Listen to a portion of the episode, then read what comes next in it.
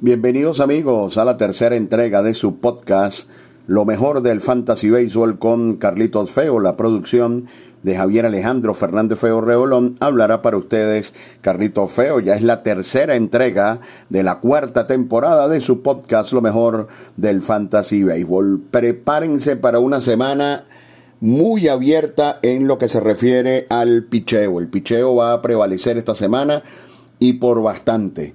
Luego les voy a dar la explicación a medida que vaya avanzando nuestro podcast. Pero debe ser una semana de muchísimos puntos de picheo para el béisbol de fantasía. Comenzamos con los más calientes del último periodo, Brian Reynolds. Em, recuerden que la primera semana del Fantasy Baseball fue desde el 30 de marzo hasta el 9 de abril. Esto que le estamos dando nosotros es entre el lunes y domingo de la semana de la semana que acaba de culminar. A partir de hoy, ustedes saben el periodo regular de una semana para el béisbol de fantasía.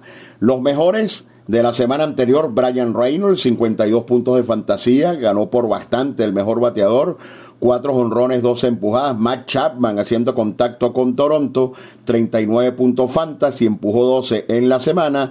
13 hits pegó Vladimir Guerrero Jr. para un total de 33 puntos de fantasía, los mismos 33 para Luis Robert de los Medias Blancas con 3 honrones y 9 empujadas y los mismos 33 para Ronald Acuña, pelotero integral de fantasy, 8 anotadas, 10 hits, 4 empujadas, 4 bases robadas, super pelotero eh, Ronald Acuña. Michael Confort en una gran semana pegó 3 honrones y remolcó 6 para 31 puntos de fantasía fantasía. Los otros peloteros que estuvieron en 30 puntos de fantasía entre los bateadores.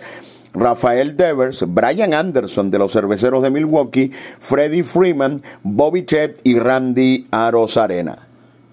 Estos fueron los mejores bateadores de la semana para efectos del béisbol de la fantasía. Los más fríos que tienen alguna ocupación importante para el béisbol de fantasía. Quique Hernández de 19-0. CJ Cron de 16-1 anda lastimado también CJ Cron. Eh, esta semana incluyó cuatro juegos en el Curfield donde Cron generalmente es de los mejores. Así que este es el primero que pasa de los más calientes a los más fríos. CJ Cron. Josh Bell no termina de arrancar de 23-2 en la semana. Cedric Mullins, pelotero integral de Fantasy, otro que saltó de los mejores a los peores de 24-2 para Cedric Mullins. Anthony Santander de 21-2 para Baltimore. Christian Walker, un pelotero de 90% de ocupación fantasy, solamente un hit en 23 veces. Uno que si no comienza a batear pudiera ir a ligas menores o al menos perder su titularidad.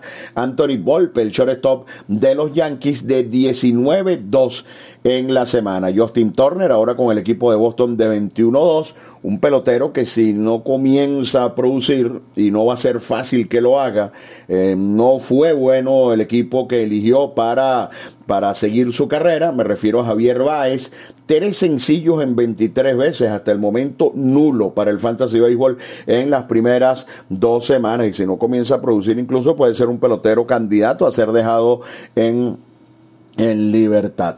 Otros fríos en la semana, JTR Almuto, estelar catcher de los Phillies, Marcus Semien, otro comienzo lento, Adolis García de Texas, Nick Castellanos de los Phillies de Filadelfia, Alejandro Kirk de los Azulejos de Toronto y Austin Hayes de los Orioles de Baltimore, otros fríos en la semana. Siempre hacemos énfasis, énfasis en que eh, no solamente se trata de la cantidad de hits, sino de la calidad de los hits que se conecten. Y les voy a poner aquí un par de ejemplos. Por ejemplo, Jordan Álvarez se fue de 21-4, lo cual no, no, es una, eh, no es una buena semana, promedio por debajo de 200, pero tuvo 21 puntos de fantasía. Eh, Jordan Álvarez. Y siempre colocamos el caso de Luis Arraez. Escuchen este ejemplo. Luis Arraez se fue de 18-7, casi o cerca de 500 de promedio y solamente hizo 12 puntos de fantasía. Y por ejemplo, Max Muncy de los Dodgers se fue de 23 y tuvo los mismos 12 puntos de fantasía. Así que se trata un poco más de la calidad de los imparables que se conectan, sobre todo los que conectan extra bases tienden a tener, eh, tienden a ser más favorecidos en los sistemas de puntuación. Entre los lanzadores, bueno, eh, le dijimos que te iba a ser el mejor de la semana y lo fue.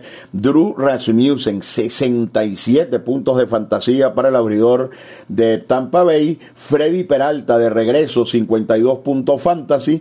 Ponchó a 14 en 12 innings en la semana. Sandy Alcántara, el fenómeno de los Marlins, de un blanqueo de 48 puntos. Dos veces ganó Néstor Cortés, 36 puntos de fantasía. Sorprendió Michael Waka con el monumental juego que le tiró a los eh, Bravos de Atlanta. 10 ponchados y solo dos hits sin carreras en labor de 6 innings ante uno de los mejores equipos como el de los Bravos. Además, como visitador, ya tiene dos victorias eh, Michael Waka. Jordan Montgomery, 33 puntos de fantasía, le tiró un juegazo a los cerveceros de Milwaukee. Jacob DeGrom y Jeffrey Springs también tuvieron 30 puntos de fantasía. Otros lanzadores que destacaron en la semana, bueno, hay dos de los piratas, Mitch Keller y el cubano Johan Oviedo, mientras que Alec Manoa se recuperó y Nick Lodolo sigue demostrando su, eh, su talento con el equipo de los Rojos de Cincinnati. Ellos fueron los mejores pitchers abridores de la semana. Los negativos, un montón. Carlos Carrasco, lamentablemente, menos 20, no anda bien el venezolano. Andrew Haney con Texas, no le arriendo la ganancia, menos 19. Michael Groff, un lanzador con buena proyección en los Dodgers, será para observar, menos 17, una semana fatal para Groff. Lance Lynn, menos 16. La semana pasada les dije en el nombre de Dios José Berríos, cuando hablamos de las dos aperturas, bueno, menos 13 para José Berríos, Noah Sindergar, menos 12, fue vapuleado por Arizona, Eric Lauer fue vapuleado por San Luis, menos 12, un pitcher que para mí no anda bien, Lucas Yolito, menos 11 ante los Piratas y otros lanzadores de importante ocupación fantasy que dieron negativos, escuchen esta lista, además de los que ya les nombré. Max Scherzer, Edward Cabrera, que tiene un descontrol impresionante, Blake Snell, Corbin Burns, Logan Webb, Merrill Kelly, Clark Schmidt, Aaron Cibale, Paul Quantrill, Luis García y Jack Flaherty, entre lanzadores de importante ocupación fantasy que dieron puntos negativos en la semana. Para terminar la primera parte, el mejor relevista fue Clay Holmes de los Yankees, 35 puntos de fantasía con tres juegos salvados. Jordan Romano salvó tres y ganó uno, 32 puntos de fantasía. El ganado engañoso, un anotador acucioso, no le hubiese apuntado la victoria, en grandes ligas a veces hacen esto automático. Tuvo un blown safe horrible eh, el día domingo ante los angelinos, pero al final su equipo hizo las carreras y resultó el ganador y los puntos de la victoria, por supuesto, aminoran bastante el daño que le causó el equipo de los angelinos. Y David Bednar, el cerrador de los piratas, fenómeno una vez más, tres salvados para 30 puntos de fantasía. El daño no fue muy grande entre eh, los relevistas, Alexis Díaz de Cincinnati menos 6, serán Antonio Domínguez como que llegó para quedarse en la lista negativa, menos 4. Y eh, vamos a incluir a Alex Lange de los Tigres de Detroit, menos 2, porque es un lanzador con eh, porcentaje de ocupación por arriba del 60%. Esto en lo que se refiere, mis amigos, a los lanzadores en la semana que acaba de concluir para el béisbol de fantasía. Están en sintonía de su podcast Lo mejor del Fantasy Baseball con Carlitos Feo todos los lunes bien temprano. Lo mejor del Fantasy Baseball con Carlitos Feo y los lunes en la noche en su segunda temporada. Béisbol de fantasía con Carlitos Feo por la pantalla de Simple TV. Recuerden esta noche Béisbol de fantasía por la pantalla de Simple TV en el podcast, por supuesto, nos extendemos muchísimo más y complementamos con nuestro programa en televisión. Los invitamos a sintonizarnos. Aquí estamos ya en el tercer capítulo de la cuarta temporada de su podcast Lo mejor del Fantasy Baseball con Carlito Feo, una producción de Javier Alejandro Fernández Feo Reolón. Habla para ustedes Carlito Feo. Vamos con los lanzadores más importantes con dos aperturas y cuando escuchen estos nombres ya sabrán por qué Carlos Feo dice que esta semana será de lanzadores. Les voy a mencionar a cinco. Eh, y hay un montón que tienen la misma calidad de los cinco que les voy a mencionar, eh, no necesariamente en orden. Por ejemplo, Eh, Garrett Cole en Cleveland y contra Minnesota en Yankee Stadium. Spencer Strider en casa contra Cincinnati y de visitante en Kansas City. El mejor planteamiento de picheo de la semana probablemente el de Spencer Strider. Sandy Alcántara de visitante en Filadelfia y luego en casa ante Arizona.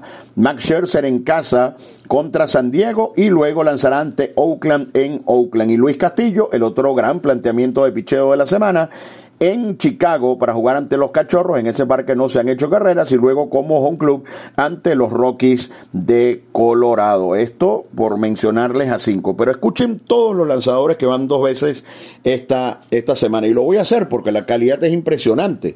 También van, tienen dos aperturas. Dylan Seas, Shane McClanahan, Fran Valdez con un gran planteamiento de picheo ante Pittsburgh y ante Texas. Aaron Nola con una semana para la recuperación ante Miami y Cincinnati. Además, Alec Manoa, Shane Bieber, Julio Urias, Pablo López, Logan Webb, Jude Darvish, Corbin Burns. En, alguna, eh, en algunas ligas se están planteando la posibilidad de sentarlo porque ha lanzado eh, mal dos veces. Si lo van a sentar, me lo cambien si me encuentran a mí eh, por una liga por ahí, ¿oyeron? Si lo quieren cambiar, me lo, me lo pasan así pichando mal, así como está Corbin Burns. Dos aperturas que son difíciles, por cierto, una en Arizona y otra en San Diego. Más con dos aperturas, Zach Gallen Grayson Rodríguez, el prospecto de Baltimore, que fue a ligas menores, pero no duró ni una semana. Kenta Maeda, que debutó de manera espectacular dos aperturas. Graham Ashcraft, un pitcher que anda muy bien, eh, también dos aperturas y otros que pudieran tener inconvenientes, como el caso de Mitch Keller de Pittsburgh, estuvo entre los buenos lanzadores de la semana, pero tiene dos salidas muy difíciles, Miles Mikolas, Andrew Henny, Kyle Gibson, eh, tiene un planteamiento de picheo para mí interesante, primero ante Oakland y luego ante los Mayas Blancas, no está mal la opción de Kyle Gibson. Y esto entre los lanzadores que además incluyen a Domingo Germán, a Zach Greinke, a Germán Márquez, entre a Roasny Contreras, entre los que tienen dos aperturas esta semana. Pero ya les mencioné la cantidad de haces que van a tener dos aperturas esta semana, lo que nos hace pensar que pudiera ser una semana de picheo, pero abiertamente. Ya el próximo lunes analizaremos si fue así o si fue pareja o si fue lo contrario. Los tres mejores equipos por calendario, los Cardenales de San Luis, tres en Colorado y cuatro en casa ante los Piratas. Excelente planteamiento para los bateadores de San Luis que se soltaron en Milwaukee. Otro equipo que batea muchísimo, los Angelinos de Los Ángeles, tres en casa ante los Nacionales y tres, en Fenway Park. Creo que los bateadores de los Angelinos también van a tener una gran semana y otro planteamiento espectacular, el de los Bravos de Atlanta, tres en casa ante Cincinnati y tres ante los Reales de Kansas City. Algunas recomendaciones para todos ustedes. Bueno, Michael Waka, ya les hablamos de lo bien que, ha estado hasta ahora y solo tiene 16% de ocupación. Les voy a recomendar un pelotero de ligas menores. No hay noticias de que vaya a subir en breve ni nada por el estilo, pero yo asumo que por lo que está haciendo, por lo que ha significado para su organización y porque hay peloteros que maduran tarde, es probable que este pueda ser un, caso, que es Joe Adele, el outfielder de los Angelinos de Los Ángeles. En Yahoo tiene un porcentaje de ocupación de solo un 2%, pero ha dado jonrones en seis juegos seguidos en AAA. Y por supuesto, este es un pelotero que ya no aguanta mucho tiempo más en, en, ligas menores. Así que si tienen disponible el cupo NA, una buena utilización sería con Joe Adele. Les mencioné también a Michael Conforto, solo 52% de ocupación. Anthony Desclafani, la gente nunca ha creído en Desclafani. Tiene dos juegos sensacionales, solo 46% de ocupación. Un pelotero que me encanta esta semana, Nolan Gorman. Ya les hablé acerca del planteamiento de San Luis. Gorman no lo ponen ante los zurdos, pero de los siete juegos que tiene Gorman, tres de ellos en Colorado, hay que decir que en seis va a enfrentar a lanzadores derechos. Y hay un grupito allí en, en Milwaukee que se las trae, donde está Turán, donde está eh, Garrett Mitchell. Todos estos peloteros son firmables, sobre todo Garrett Mitchell, ya que por lo menos Turán no, no ha sido un pelotero de todos los días. Dos jardineros centrales también recomendables, Josh, eh, Josh Outman de los Dodgers, como está jugando Outman, y Miles Straw que tienen contra, que batea de noveno en el orden de los guardianes, pero para los sistemas donde las bases robadas son importantes, este es un pelotero que puede resultarles bastante útil. Ya se robado 6 y está bateando por arriba de 300. Otros lanzadores, eh, sigo con Harry Wesnecki de los Cachorros, me gusta mucho ese lanzador, no pudo en su primera apertura, todavía tiene solo 51% de ocupación. Kenta Maeda, fenómeno en su primer juego, aunque se cansó en el inning número 5 y, no, y notamos un mejoramiento muy importante. Sean Manaya con el equipo de los Gigantes de San Francisco ha subido su velocidad hasta en 3 millas y este es un lanzador que tiene oficio en el box y que ya lanzó su primer gran juego en la temporada. Y Sean Manaya lanza en Detroit esta semana, así que puede ser una muy buena opción. Esta, estas son algunas recomendaciones algunos shortstops, y esta recomendación es especial por la lesión de O'Neill Cruz, no es extraño que, algún equipo pues, haya, al perder a O'Neill Cruz tenga que buscar otro campo corto. Los que le voy a mencionar son los que pienso pudieran estar disponibles en sus ligas. No tiene sentido que aquí les diga, no sé, eh, Bobby Chet, Carlos Correa, Francisco Lindor, porque esos están, esos están ocupados. Aquí les voy a mencionar a los que pudieran estar libres en sus ligas. Jorge Mateo de Baltimore me parece que es una gran opción. Eh, Orlando Arcia está jugando muy bien y está produciendo y juega todos los días, que es lo más importante. Está el caso de Geraldo Perdomo de Arizona, que batea una barbaridad. Lo que pasa es que no está jugando todos los días. Bryce Turan, ya se los mencioné de Milwaukee, tampoco está jugando en todos los días. Y tres más que juegan todos los días y que además dos de ellos están rindiendo. Uno es Bryce Stott de Filadelfia, cuidado, y de todos los que les he nombrado, esta es la mejor opción.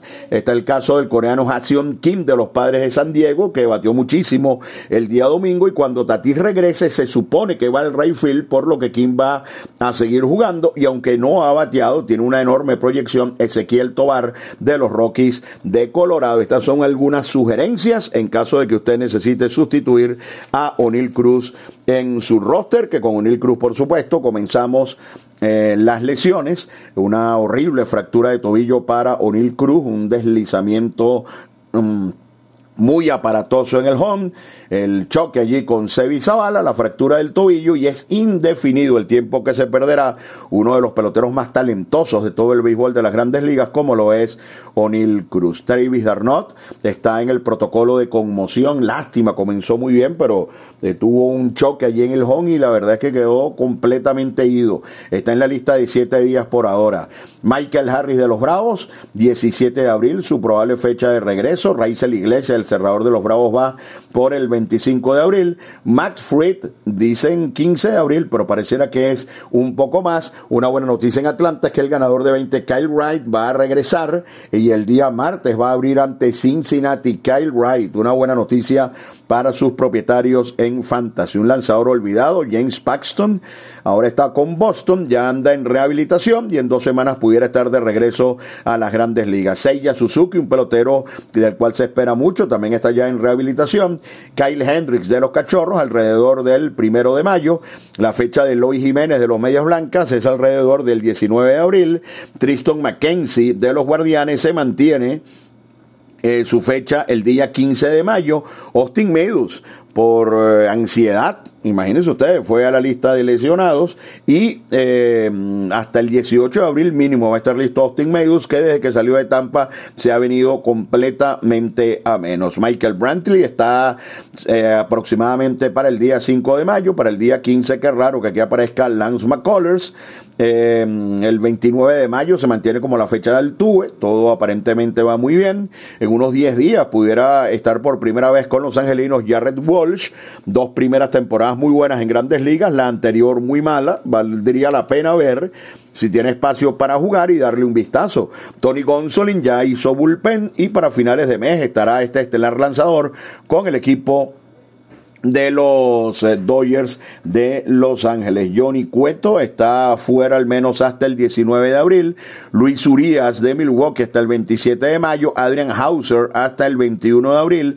Eh, la próxima semana sería la fecha de regreso de Jorge Polanco. Hay que estar atentos a las últimas noticias de Starling Martes. Hay un golpe muy fuerte con la pierna del tercera base de los Marlins, Jim Segura, y tuvo que irse del encuentro en el primer inning el día domingo. Justin Verlander insiste en que él va a regresar antes de terminar el mes de abril. Se habla aproximadamente del día 25, aunque ahí hay una especie de disyuntiva. Los Mets aparentemente quieren verlo en ligas menores y Verlander no quiere ir a ligas menores, ya veremos.